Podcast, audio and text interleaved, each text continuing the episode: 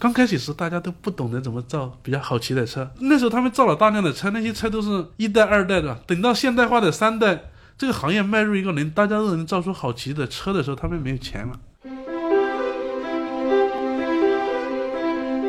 我们是一六年九月份开始做这个项目的，但到十一月份呢，那个 Wolf 和摩拜就已经开始打架了呢。当时我们也仔细的去分析过这个市场，觉得他们的这种做法感觉很难以持久。从长期来说，历史是一定是公正的，它会遵循一个规律，就你能不能熬过这个不正常期间。未来的这一年里面，其实我们都很担心，因为我觉得其实每一天可能都是这公司的最后一天。但我觉得很多事情，其实你并不是你做对了一些事情，其实是你在那个时间点你无路可走，熬过来了，可能就到有了今天。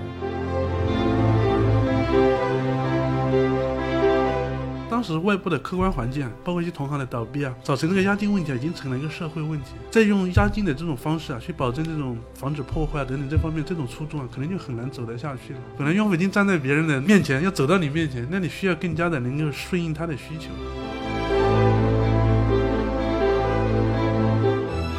嗨，各位听众朋友们，大家好，欢迎收听本期的创业内幕，我是主持人丽丽。这是一档由 GGV 纪元资本发起的访谈节目。旨在为中国的听众提供更具专业视角的创业话题沙龙。我们深信，听故事是人类的古老本能，也将在每一期节目中尽可能的帮助嘉宾讲出他们最精彩的故事，讲出他们的创业内幕。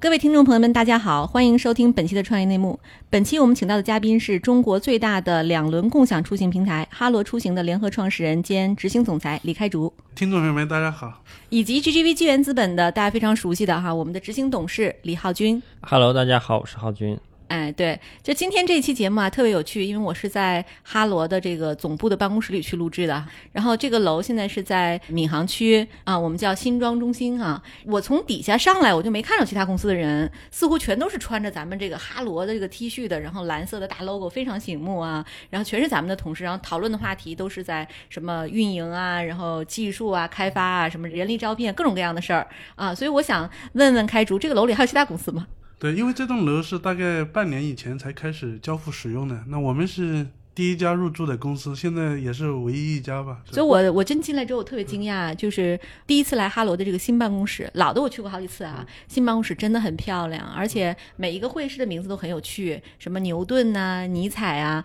这个名字是怎么起出来的呢？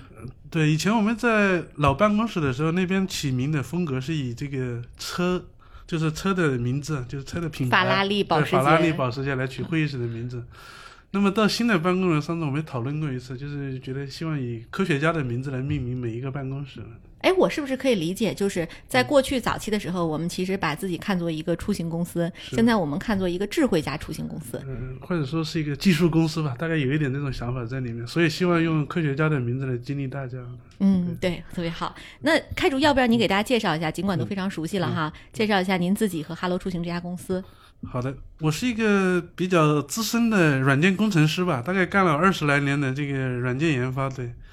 然后从一五年左右的话，就一不小心踏入了这个创业的路上，嗯，所以吃了很多苦头人。哈罗这家公司呢是在一五年成立的，但早期呢，我们第一年干的是。是一个智慧停车的事，做了一年，然后不是很成功嘛，所以后来就转型做了这个共享出行，这就是哈罗出行的这个由来。对，嗯，如果我没记错的话，哈罗整个系统的做出行应该是一六年，对吧？但是，一六年的时候已经是一个共享单车的红海了呀。当时我看过一篇报道，就是较为知名的共享单车公司就有二十六家，然后呢，连颜色都不太够用了。那这时候，哈罗其实插入这么一个红海的市场，还是有很大挑战的。我想知道当时我们是怎么想。的呢？对这个选择有一部分是有一定的被动嘛，就像我刚才其实提了，做了一个铺垫啊。我们第一个做的项目啊，是不是那么成功？所以呢，当时就面临着一个转型的问题，就做一些什么样的业务？那因为我们前一个业务呢也是在出行领域，所以对出行行业的项目一直非常关注。所以对共享单车呢，在我们真正做之前大概半年左右吧，其实就大概在一六年的上半年。对，就关注了这个项目，而且觉得挺有意思的，还内部做过一些讨论，当然是以评价的方式来讨论这个项目。那到下半年的时候，当我们遇到一些困难的时候，就考虑转型的时候，就想到了共享单车这个项目。一个是从这个业务的时候，当时觉得真的是挺新奇的，而且觉得有非常大的这个用户基础和用户需求，然后又掂量了一下我们自己当时团队的能力啊，觉得可能在技术能力啊、研发能力等等这一方面，觉得可能干这个项目还都还是比较匹配的。嗯，所以基于这种半被动半主动的选择吧，就踏入了这个行业。对，对，哎，浩军，我记得我们一六年那个时候看过了市场上所有的共享单车项目，对记得每一次例会我们都激烈的讨论哈。对然后我们我记得我们当时结论是我们不看好这个行业。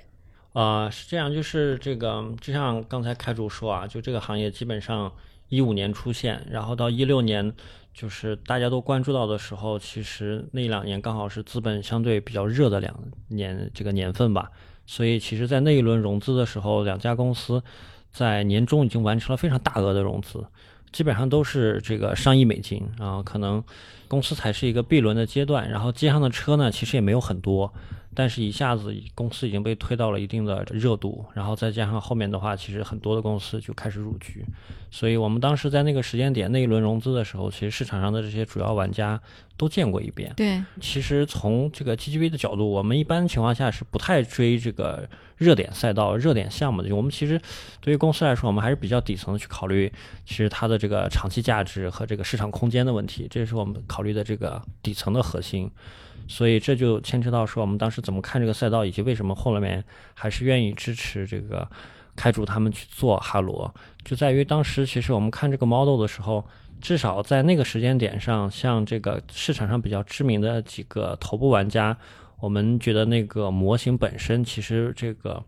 啊、不确定因素会比较大，因为其实这个现在大家都能看明白，说这个自行车运营啊，就是我们把这个它它其实也不叫共享单车，其实就是一个无装的自行车租赁生意啊。你把它当成一个自行车租赁的话，其实它的这个生产制造成本在整个的生命周期成本里面的占比并没有那么高。其实它后面的整个的，大家今天看到的才知道，它后期的运维费用其实是非常，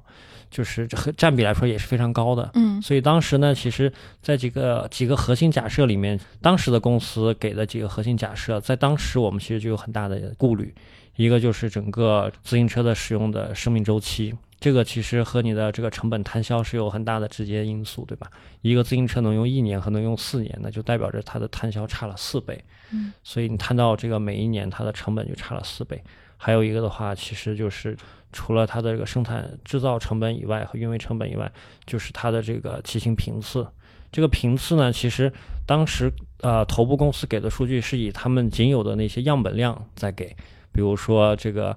啊，摩拜大概当时在上海一两千辆自行车的时候的一个样本量，然后 ofo 那会儿在北京还是在学校里，嗯，所以他们当时以这个小样本量去看的时候，相当早期，那个骑行的次数是非常高的，嗯。所以即便他打一个很大的折扣，那个看起来那个次数还是很高。但这个东西在后来其实竞争加剧了以后，它就被稀释的很厉害了。所以当时其实我们没有想到这个模型最后可能会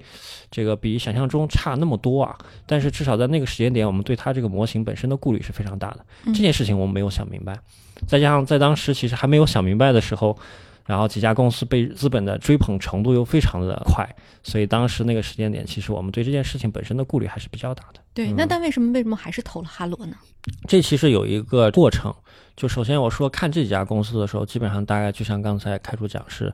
三四月份到五六月份，基本就是这个春天夏天，因为他们都赶在夏天之前，希望把投融资做完嘛。哈罗其实转型，我没记错的话，其实从夏天才开始，基本上讨论这个事情是七八月的时候，真的准备做，差不多要到九十月份的时候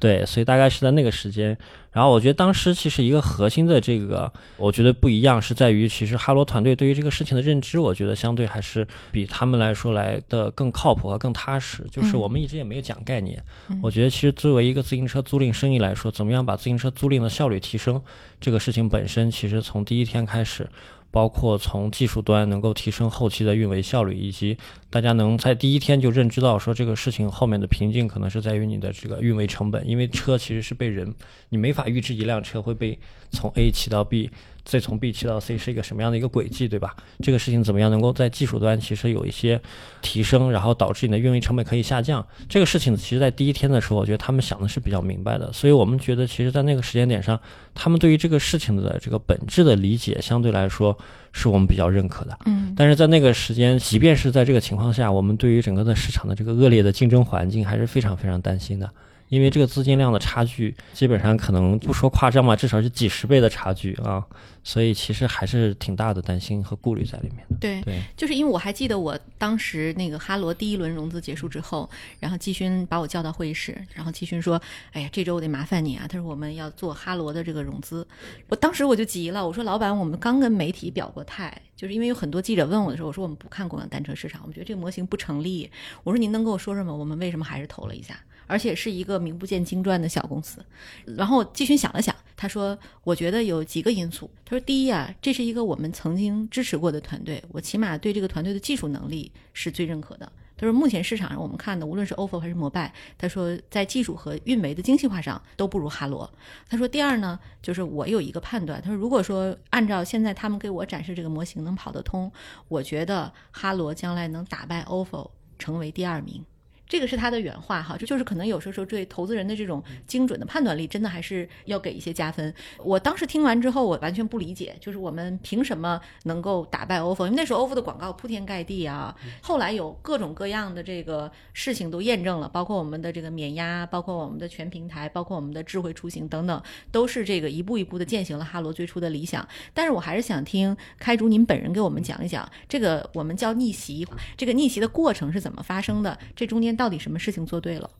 对，那个就像刚才浩军所说的，我们是一六年九月份开始做这个项目的。那时候呢，实际上在市场上，嗯，两个头部玩家吧，其实他们投的车和进入的城市其实都还不多，就北京和上海一两座城市。但是那时候他已经拿到了很多的钱，然后已经就是公开在宣布要马上就要有大动作了，大概是这么一个状态。嗯那到十一月份呢，我们投第一个城市，第一辆车出来开始投的时候，那时候同行还有一个叫小蓝单车的，其实也是和我们基本上同时在市场上投放车辆的，我们两个算第三家对。但到十一月份呢，那个 ofo 和摩拜就已经开始就开始打架了呢。嗯 ofo 的口号是一天要进一座城，然后摩拜也就跟上吧。当然，真正的大批量的动作，因为它在生产链上会有一些需要生产的时间嘛，供应链的准备。所以这个单车的世纪大战是吧？基本上是从一七年一春节一开始呃回来之后就开始了。那这个行业呢，其实没有大家想象的疯狂的时间那么长。就后来我们自己来回过头来看这个历史啊，大概真正疯狂的投车呢，大概是半年左右。但那半年大概 ofo 投了一千万辆以上的车，目标可能也将近一千万辆，大概是这样的数字。他的车大部分都是一七年上半年投的，那这半年对我们来说呢，就是最艰苦的时候。嗯那为什么呢？因为从规模上来说，确实本来我和你是十倍的差距，结果现在你我每跑一步，你又跑十步；我每跑一步，你又跑十步，所以这差距不是在减小，而是在拉大。所以当时呢，确实是感觉到比较的、比较的这个紧张嘛，而且觉得好像离前面的这个同行越来越远。但其实当时我们也仔细的去分析过这个市场，觉得好像当时的这个模型啊，就他们的这种做法，感觉可能是不健康的，很难以持久。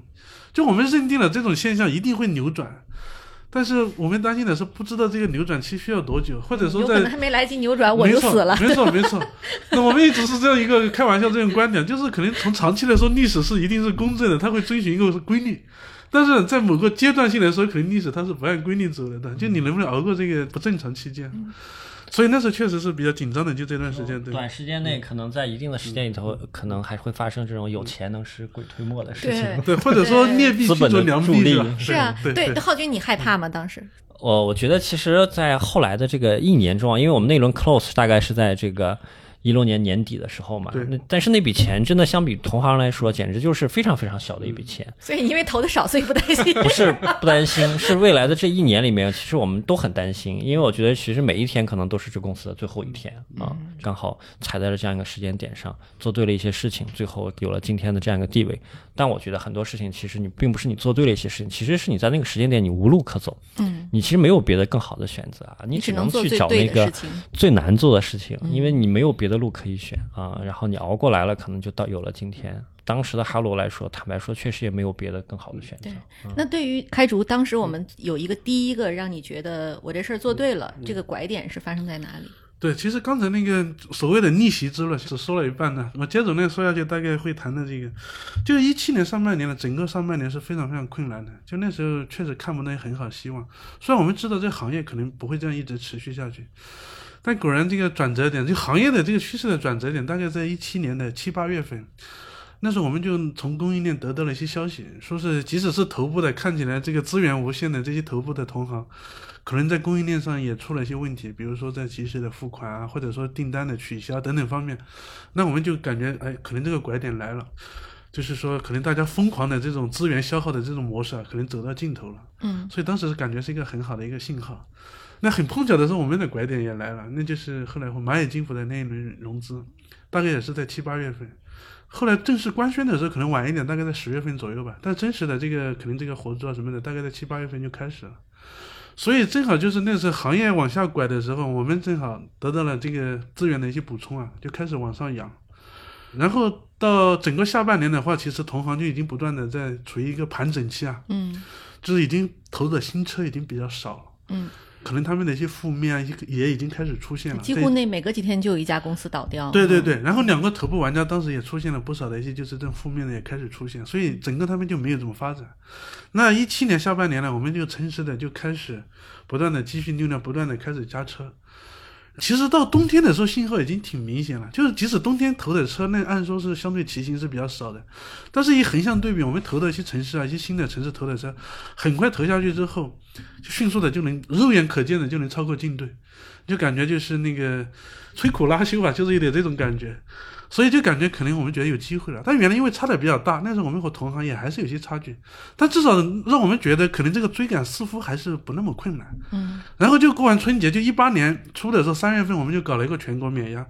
那个基本上成为一个标志性嘛。嗯就从搞了免押之后的一个月之后，差不多根据我们自己的一些渠道的一些估算，大概在一八年的四五月份嘛，我们就成为了这个行业的第一，到现在大概是这么一个过程。对。哎，我们说到免押，我我就很想谈一谈这件事儿啊，就是促使哈罗做出这个决定的原因和底气到底是什么？要知道，现在全国还有一千多万人在排队等着退 ofo 的押金嘛。押金呢，曾经是共享单车行业维持公司发展运营的主要现金来源。那对我们来讲，我们为什么敢干这个事儿呢？对，其实这里有几方面的一个原因啊。第一个是当时外部的客观环境啊，包括一些同行的倒闭啊，造成这个押金问题啊，已经成了一个社会问题。那所以呢，它进而不但是政府管理部门关心的问题，也是用户最在意的问题。那所以在这样的情况下的话，大规模的用户已经形成这样的一种认识之后，其实，在用押金的这种方式啊，去保证这种防止破坏等等这方面这种初衷啊，可能就很难走得下去了。然后另一方面呢，就是说我们是作为一个当时从后往前追的这么一个一个企业，那在这时候其实你要更加的也得去顺应用户的需求，因为用户你希望用户用脚投票嘛，本来用户已经站在别人的那个面前，要走到你面前，那你需要更加的能够顺应他的需求，嗯所以这是从用户侧的一个推动。另外一方面就是我们之前的话就是用那个芝麻信用，芝麻信用的话，我们其实在现在一些城市做了一些测试，发现效果还挺挺不错。所以这个我们就比较有底气来做这个事情。所以这个事情实际上是在春节前，就是一七年底的时候酝酿的。就一八年春节过年一回来之后，我们就开始就做这个事情了。对，对，其实这个免押这件事儿是真的是把哈罗和其他几个竞争对手这个完全甩开的一个过程啊。但是我的第一个感受就是哈罗特别是一个典型的变革者，他总是在变革自己、变革行业啊。你看，比如说免押金是一次变革，然后呢，第二次变革可能是发生在就是我们又向四轮去迈入了。我可以请您分享一下，就是这个四轮这个新业务拓展，它最大的挑战是什么吗？对四轮的话，实际上呃一个比较大的不同啊，就是它和我们现在做的两轮的这个业务啊，不管是共享单车还是共享助力车，它其实都是一个单边的平台，就是单边供给，供给是企业自己掌握的。而且这个业务，它的你的你对用户的这个商品啊是在线下的，可以直接触达用户的，所以相对来说获客方面是比较容易一些。那四轮业务呢，它其实是一个双边的匹配平台，嗯。所以呢，就是既有供给端也也不是你的，对吧？也也是一个社会的一个一个呃就是司机吧，然后用户端也不是你的，所以你要搭建这么一个平台，做这种双边平台呢，就能启动可能就会比较困难一些。嗯。而且尤其是在四轮的这个出行的行业，是已经有很多有一个超级巨头，对吧？嗯还有很多比较强的一些同行已经在做这样的事情，所以在这种情况下呢，就显得就会比较更加的挑战大一些，困难一些。对，对，不论还是两轮还是四轮哈，哈罗在运营上都是一个运营见长的公司。我很想知道，就是开竹您主管运营嘛，您是通过哪些技术手段或者是一些运营的方法论来解决这个问题的？对，实际上在早期呢，我们做这个共享单车的时候，其实就意识到，就是短期的话，这个业务是看你有多少钱，能在最短的时间内造出最多的车，投放到最高的密度，基本上你就能获得最多的用户。呃，但是实际上资源总是有限的，无论是谁，这个消耗不能长期以一种纯消耗的方式去占领市场，所以我们在最开始就意识到，可能后期的话，这是一个非常重线下的工作，所以一定得用最高的效率，用运营效率和对运营成本的控制，才是一个长期的竞争所在。所以在早期呢，我们就比较重视运营的能力，但是呢，方式在不同的时期略有一点不同。在早期，因为我们基础也比较薄弱，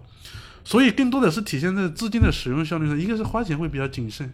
有可能同行可能他会在物流啊，在这种车辆采购啊等等方面，可能相对会手脚更大一些。那我们呢，在这方面可能会比较的精打细算。嗯，那第二方面是在人方面，就是团队方面，可能对团队的这种呃士气啊，或者这种团队的组织啊，这种团队的这种作战的这种战斗力方面啊，然后工作流程的这种优化方面，就在人的这个维度啊，做了不少的工作。嗯所以那时候的哈罗的这个团队是显得非常的团结，非常的有凝聚力和非常的有这种吃苦耐劳拼搏的精神。但是逐渐的，我觉得光靠这些呢，可能就不够了。对我们一直坚信的是说，这么重的这种业务啊，其实最后的话一定是得靠运营的效率。那效率从哪里来呢？就是人员的这个组织优化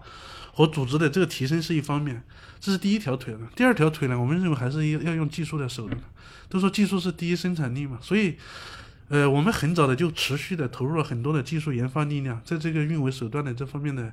来提升。嗯、比如说在最近一年，我们一直在致力于这个运营中台的建设，就是前线的员工他只是一个执行者，但他背后的这任务怎么来，车辆应该从哪里调到哪，为什么这么做，其实都是有运营后台的这个这个程序啊或者算法来定义的。这样的话，其实能够最大的获得效率。对。对，因为我一直以为单车只是一个普通的这个共享业务，就是运营做好了就行，但没想到后面还有这么多技术支持哈。它这个技术主要包括哪些维度呢？您尽量能用我能理解的语言给我讲讲。对实际上这里有很多，比如说做这种大家能看到我们使用我们的 app 的这个研发的，这是常规的一部分。对，还有呢，我们所有的工作人员，他其实也是通过另外一个就是工作人员的一个运维的 app 来工作的。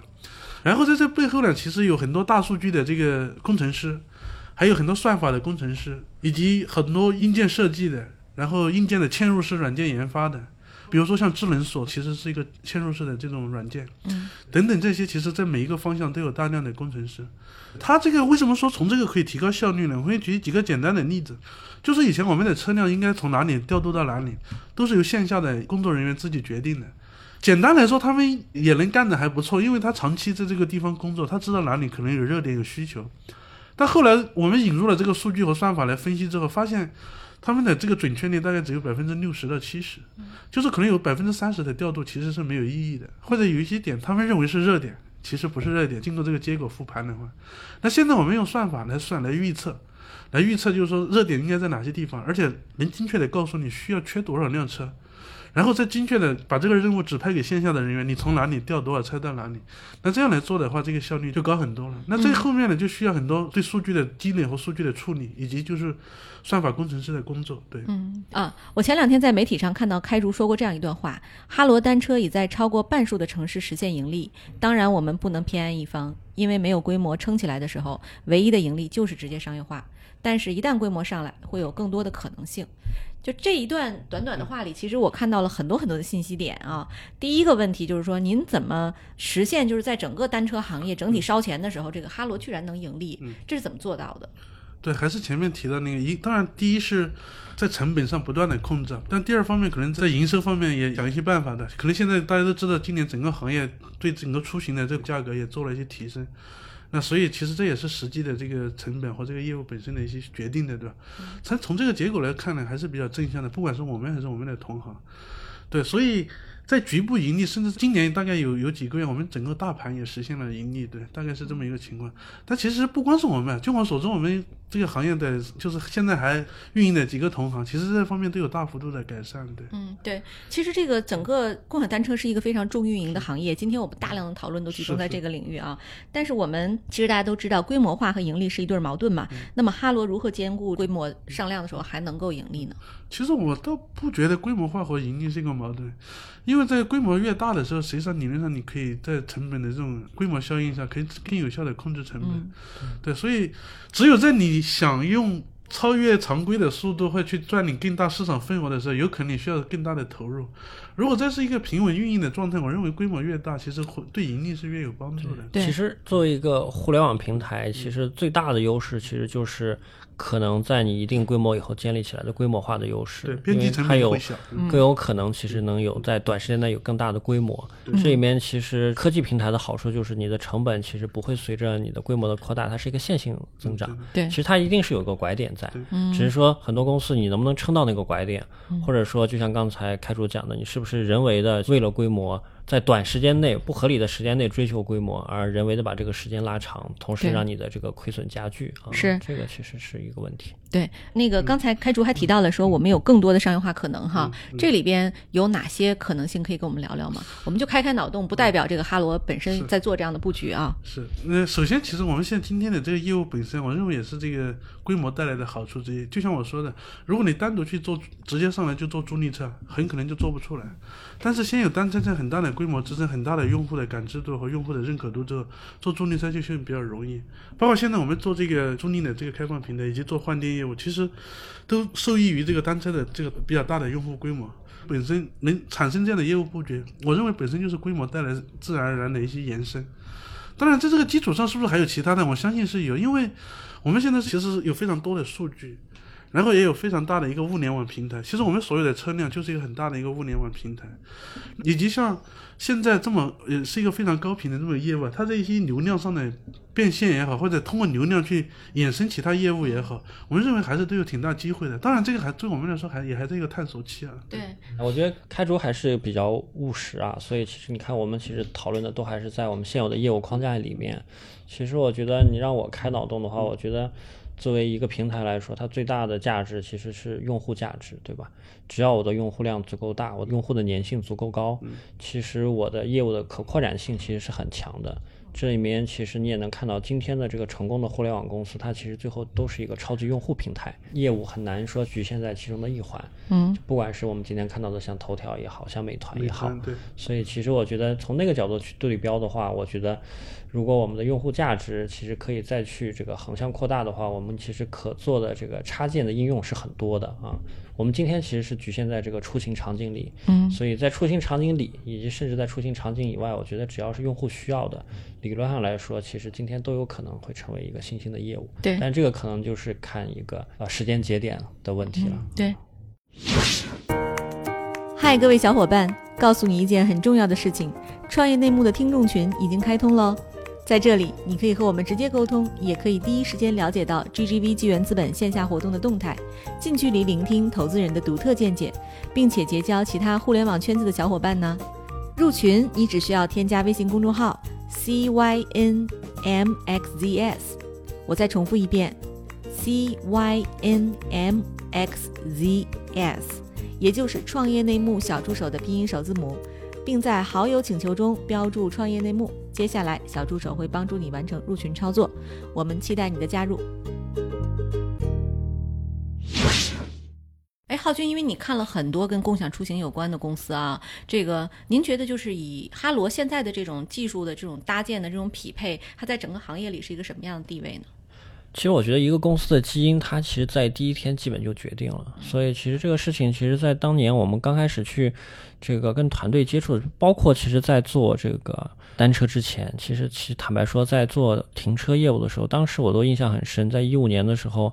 我们当时在我们的办公室第一次跟这个哈罗现在的 CEO 杨磊见面的时候，其实那会儿的停车业务，然后他的给我们展现了整个的后台，包括整个数据的完整度，包括很多的东西，就是我觉得这其实是写在一个团队基因和骨子里的。其实做一个服务的时候，他们其实本能的就觉得这里面其实最后要靠技术发挥作用，然后最后来提升效率。这个本来其实也是我们可能做这种科技类项目投资的一个核心吧，就是其实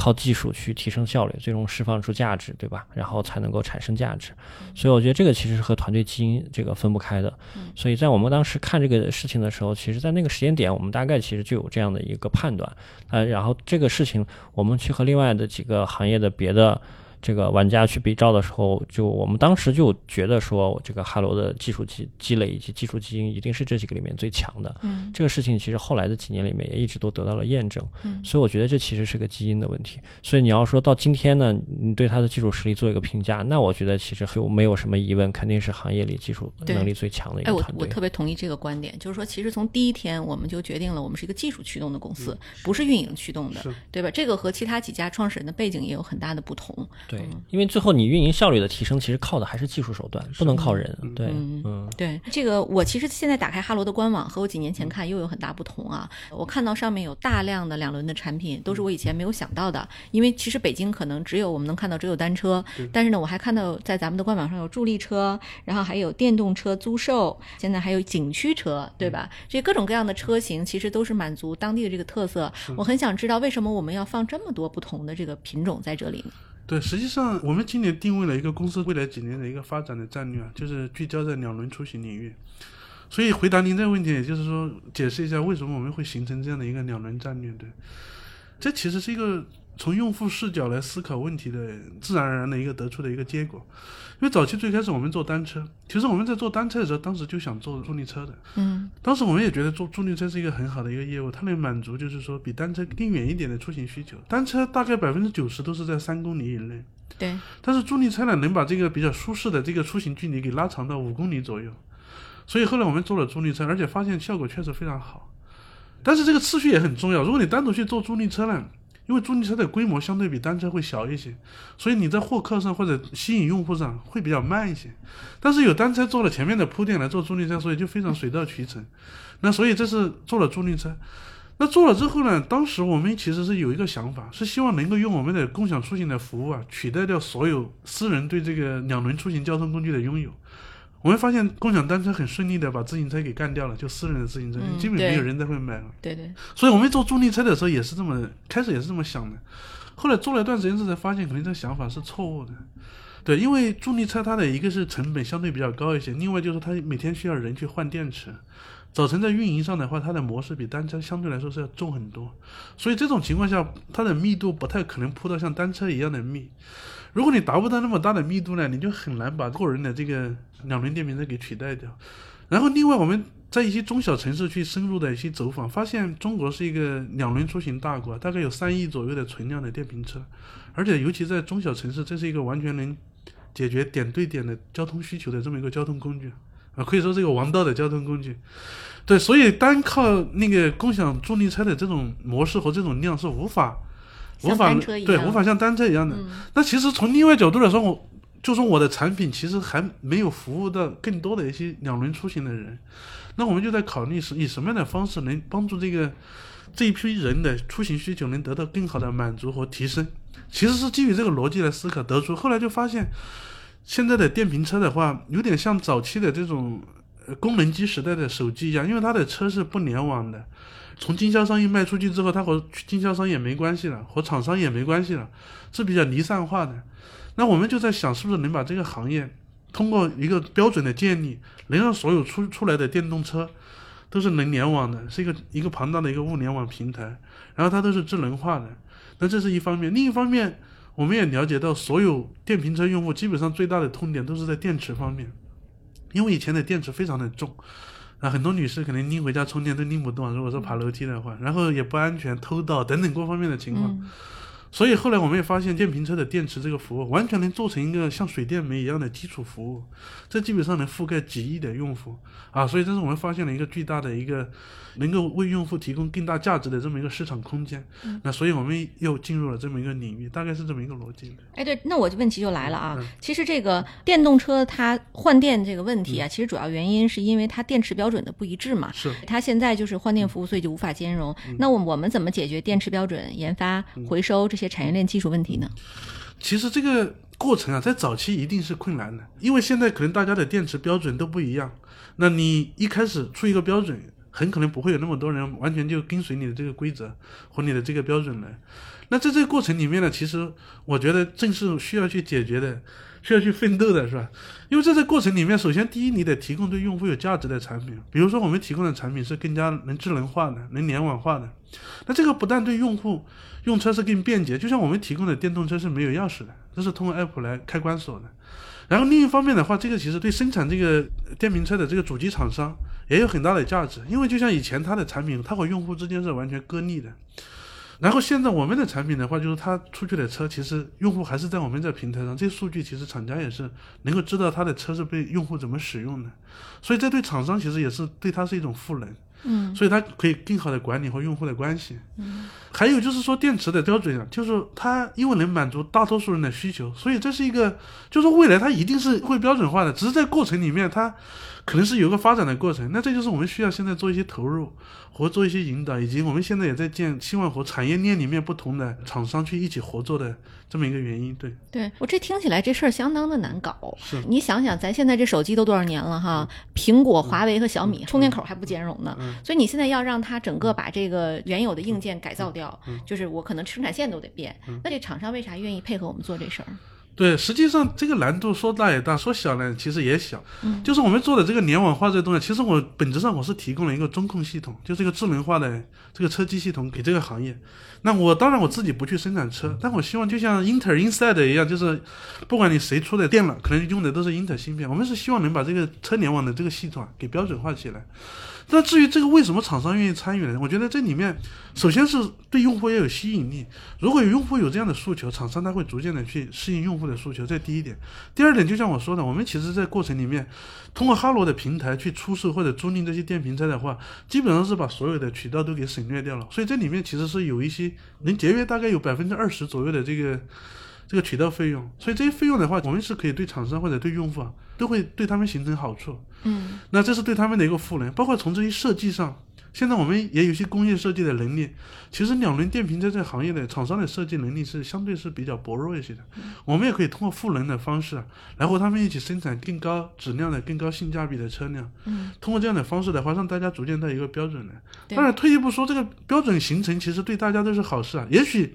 所有产品标准化以后，别人也可以来做这事情，他可能比哈罗做的还好，最后他是最后的做的最好的，那也是有可能的。所以我觉得我们是比较开放的。嗯，您您刚才描述这个场景特别像我有一年去看那个小牛的发布会哈，它的所有的用户行为都是数据化的。是，比如说这个用户他的骑行历史，他换电历史，然后他购买的配件历史，就其实一辆小牛电动车，它后面能提供的大量的大数据服务，让它变得非常酷，有点像小米。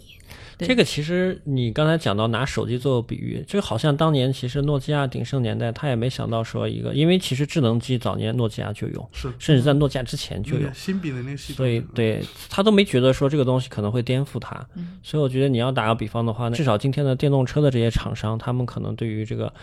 这个用户对于品牌的重视程度，可能还没足到一个觉得这个东西可能未来可能对它是一个生死存亡的一个阶段吧。就今天你想到电动车的时候，哪怕在用户的心智里面，其实我们有一些做的还可以的品牌，但那些可能是因为渠道能力、因为广告能力，而并不是说因为这个真的是那个车真的打动了用户。所以我觉得这个其实也许这个市场也需要这样的一个平台或者品牌。来个促使这个平台或者整个的这个品类能够更加规范起来。对，这好像什么？就是说，如果。我家我也骑电动车，你也骑电动车，然后呢，你发现我这车老能方便的换电，它街上老有那个换电口，我就会自然而然的换到电动车，是是，就会换那个能能换的，多方便呀，对吧？如果说我们这个布点足够多的时候，大家就会反向去影响这个用户的行为，然后进而促进厂商去做这种相应变化。对，这是特别好的一个生态的这个话题。对，说到这儿的话，我就想到，其实这个为什么刚才我给哈罗做了一个定义叫变革者哈？其实这又是一次变革，是。这其实又变革了我们整个两轮的这个有可能是另一个电动车的这个人群的行为。那这一次我看到就是我们出台这样的一个新产品的时候呢，我们依然是跟蚂蚁金服以及我们的老朋友宁德时代宣布一起来合作做这个新公司。就是哈罗是通过哪些机会看到了这个赛道，还是说我们一开始就认为这是一个机会？那我们是怎么看到这个换电的这个这个市场的？我们其实是顺着这个用户的需求出发，就顺藤摸瓜摸过来的。那我们从单车出发到助力车，然后再从助力车最后看到了电瓶车的广大用户以及这一广大用户的最大的痛点的诉求。而且你可以从另外一个方式来反向的印证这个东西，就是你可以以四轮的这个领域啊，就像镜子一样来做一个对照。其实现在新能源汽车以及这个都在建那个家电网络啊，可能不管是充电桩。还是换电的，理论上来说，它其实都是在建一些新的一些加油站，但是呢，四轮的这个整合其实是更困难的，对吧？因为它的这个充电桩的布设，它的要求，它可能需要动力电，需要更大的场地，需要各种审批，其实是更难整合。那反过来，在两轮的这个市场里面，它有一点都不少的需求，更密集，而且但是呢，相对来说是更容易铺设这个网络的。所以我们认为，就是说，在两轮出行的这个领域里面，首先把这个。换电或者说充电的这种基础设施啊，首先把这个网络搭成，这是比四轮是更有希望，而且有更快的速度能达到的。基本上来说，它就会建成一个两轮出行的一个加油站，就像你现在开燃油车一样，你你随时随地都能找到加油的地方。那我们希望的能达到也是。做成一个水电煤一样的基础服务，让所有几亿骑电瓶车的用户都能随时随地的就能够换电池。对，它长得是跟咱们那个就是共享充电宝很像的吗？就是放进去一个，拿出来一个，是是是是是。哦，对，这挺有意思。那这一次大概是什么成本呢？一次的成本大概三四块钱吧，就是。就跟你充电的电费是差不多，对，会略贵一点点。对，哎，就说到这个，我突然想起来，就是我们其实也有助力车，它也是电的，对吧？是。咱们怎么解决这助力车充电问题呢？对，实际上我们。第一，原来我们助力车的充电呢，它是一种集中式的，就是可能我在每个城市有集中式的这种充电仓库，然后我充好电池以后，通过人力运输到到街面。然后去给这些助力车呢，给它换电池，我们叫集中式的这种充电方式。那现在呢，我们逐渐的在一些城市把它给进化到这种分布式的充电柜的方式，那也就是我们现在换电服务这种方式。所以这是为什么哈罗做这业务更加有成算的一个原因，是因为即使我们现在不开拓新的用户的话，我也有一个庞大的助力车的网络是需要来换电的。我首先可以把助力车的这个需求做成我的这个基础的需求，以这些需求就可以带动我的网络建设。那我先把网络建设密以后，再在身上增量上的，再把用户转化过来，这是非常容易的。那如果你想想，假如是一个新的一个小的创业公司，它从零开始做起，它首先就没有足够的需求来支撑它去建这个网络，或者说它要完全从纯粹的、纯粹的投入去建这么一个网络，所以这难度是非常大的。所以我们现在在一些城市的话，就是。它的这个助力车的换电已经是通过我这个换电网络来实现了，对。对，这么看起来，其实我们的下沉就不应该是四大天王，对吧？下沉应该五大天王，还有哈罗，对，嗯，哎，对，开主，我这个在二零一九年的世界智能大会上，我又看到一条新闻，就是哈罗发布了一个迭代升级的智慧系统，我们叫它哈罗大脑二点零。对，这个听着是一个特别抽象的概念哈，您能给我们听众朋友们介绍一下吗？您为什么要下大力气做这样的一个系统，能解决？咱们目前什么样的问题？对，实际上那个就像刚才提到，为什么我们一直还是想在技术上持续的去提升？还是我们一直有这样的信仰，就是通过技术能获得最好的效率的提升。对，技术是生产力。那哈罗这个二点零呢？当然一点零的时候我们还不叫哈罗大脑，对吧？那时候我们叫哈勃的这个平台。然后二点零的话就把它升级为哈罗大脑。但是名字叫什么不重要，我可以简单的用比较通俗的话介绍一下一点零和二点零有什么不一样。一点零时代呢，我们还是侧重的就是这个数据的收集、分析，以及根据这些分析得出一些这种分析的这种结论和参考。简单说，它还是基于事后事的，就是我根据我已经发生的大量的数据啊。然后来统计，根据从统计、从分析里面发现规律，然后发现一些改进的这些措施，来提升我的这整个工作。那二点零呢？它不是事后式，它是预测式的，这就加入了大量的这种人工智能的算法了。那譬如说，现在一辆车，我们现在最新的这个智能锁里面，它就会提前的预测这辆车是不是会失联。也就是说，就像一个人还没有完全生病的时候，他会自己预测我是不是有多大的概率会生病了。如果我预测有百分之八十的概率会生病，我今天我就。在我还没有病没发作之前，我就先去医院。对，比如这车我发现他已经骑出很远了，对骑到那个高速公路上，有可能是被偷了的。对，这个是他自己自己发现的，就是智能锁里面我们集成了一些神经网络的算法，它可以根据很多指标来诊断这辆车是不是后面会会发生一些问题，然后他就会告诉服务器，如果说有问题，我们就会去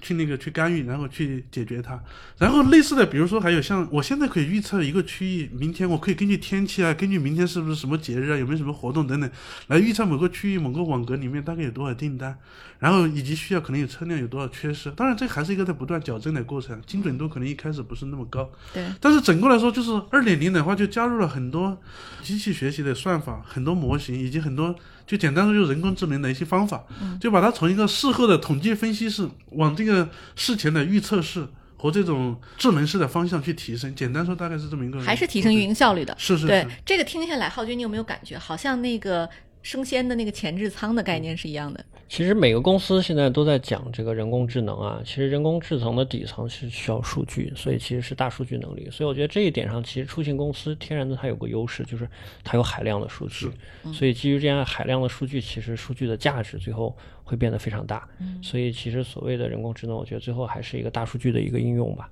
这点上其实还是我觉得在这个领域还是比较突出的。嗯、对我之前那个看过 Lime 的它的整个的这个情况啊，因为也是我们的 portfolio 在美国，我也访谈过那个创始人，然后他跟我聊过，他说其实，在 Lime 那一套玩法在美国玩的转的原因啊，包括他在欧洲玩的转，是因为他有一大堆忠实的粉丝。你看很多明星也都愿意开他其他那个小车车拍照，然后他到欧洲啊，他首先解决就是他充电，他怎么搞定？然后创始人就跟我分享过，说其实我们搞不定，就是因为他没有那么多充电的资源给我们这么多车来充。后来我们就发明了一个徽章制度，就是说他其实这些粉丝你可以啊把这个车提回到你家去充，他们叫 juicer，就是呢给这个车来充电，充完了你可以就拿到这个徽章，然后就可以免费骑我们的车，或者是换取更多的收益。他居然就发现有很多人专职干起了充电业务。是所以我觉得这是我特别佩服这个美国公司一点，因为美国自己虽然它这个人也不少啊，但是这个相比中国而言，它的用户规模还是比较小的。所以美国公司其实它天然从一出生，它具有一个国际化的这个全球化的一个视野。所以其实但凡成功的美国公司，它的这个品牌的调性，还有这个用户认知做的是非常好的。是所以我觉得从这点上来说，其实可借鉴和可学习的特别多，就是怎么样其实建立用户的这个品牌认知。对，哎，刚才我这个问题就是接着浩军这个想法，就是你想这个国内的共享单车用户好像没有什么忠诚度。我就觉得我们家这个楼下的车呀，就是一年三变色。这个好的时候就是红黄蓝，然后隔一段时间现在是蓝和蒂芙尼蓝，这段时间又变了，又加入了那个什么美团的什么各种车，所以它这用户好像是什么便宜我骑什么。那哈罗能不能就是给我们分享一下，我们是不是有这个用户的这个粉丝这一套系统？就是像小鹏啊什么他们都有，未来也有，咱们有吗？其实我们也有，但是呢，可能确实没有他们那么突出或那么好像一个粘性的一个问题。您说的很对，其实这个行业就是共享出行这行业的用户的忠诚度啊，相对粘性是对某个品牌的粘性是比较低的，嗯，这是一个客观事实。我觉得哈罗为什么能够从老三冲到老大，其实也得益于这个业务本身的特性。它没什么粘性，